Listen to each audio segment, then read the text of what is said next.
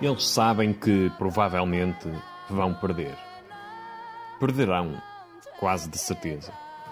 Mas este é o jogo da vida deles. É o jogo em que eles demonstram ainda mais o amor pela camisola, o amor pelo jogo. Como contou um deles antes deste encontro. Trabalho da uma às 5 da manhã no metro. Chego a casa às 6 horas, durmo até às 7 e meia, depois levo o meu filho à escola e sigo para o treino. Isto é o amor que temos ao clube e ao futebol. E ao jogo.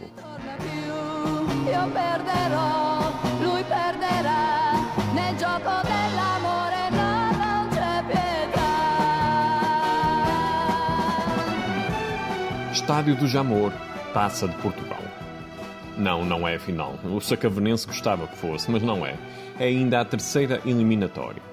Em campo vão estar pelo Sporting Max, Coates, Neto, Inácio, Borja, Antunes, Mateus Nunes, João Mário, Nuno Santos, Giovanni Sporá. Qualquer adepto atento ao futebol em geral conhece todos estes futebolistas.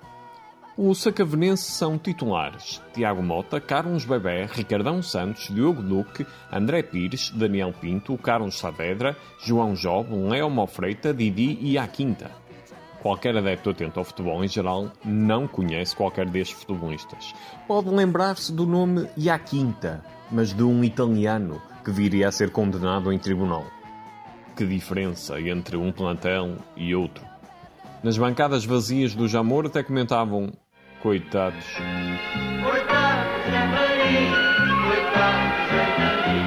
Zé Maria vivia tranquilo na sua aldeia, tinha o sol por companhia, de sonhos a alma cheia. Mais uma vez, um Nuno Sportinguista marcou cedo nesta época. O Santos, logo ao terceiro minuto. Na fase seguinte, a equipa de Sacavém até conseguiu aguentar o jogo. Estava melhor, parecia que nem ia sair goleada dali. Mas perto da meia hora, Coates apareceu lá na frente, marcou e um gol quase caído do céu, diga-se.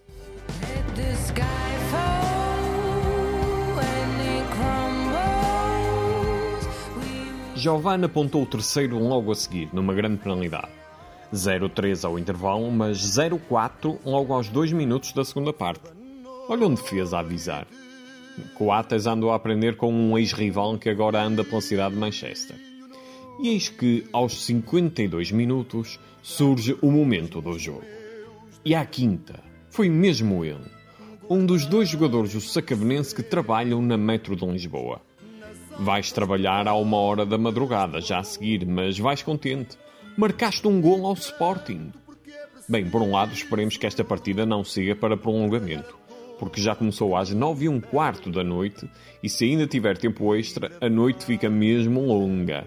Mas será uma noite diferente para ir à quinta, uma companheira dos seus gritos de alegria.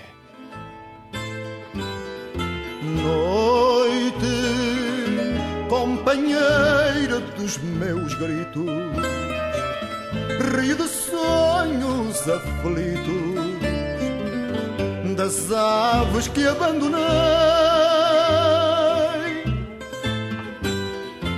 Noite, céu dos meus 1-4 no marcador. E assim parecia que ia ficar. Sem prolongamento, vai chegar a tempo ao emprego.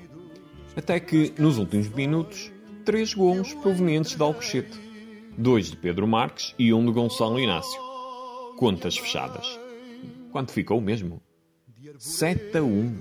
Bom, este Sporting do evangelista Ruben gosta mesmo de ganhar e de marcar muitas vezes.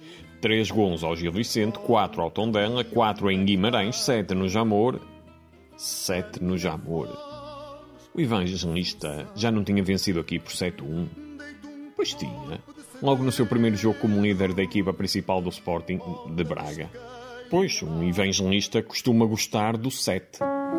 Please picture me in the trees. I hit my peak at seven. E, ao som do piano, embalem-se no sonho. Os homens do Sacavenense tinham o sonho de afastar o Sporting da taça, disse o próprio treinador. Ficaram com o sonho. Mas, ao som do piano. Fiquem com as memórias de um jogo histórico.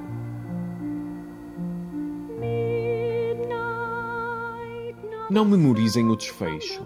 Memorizem que dividiram o relevado com um dos maiores clubes portugueses.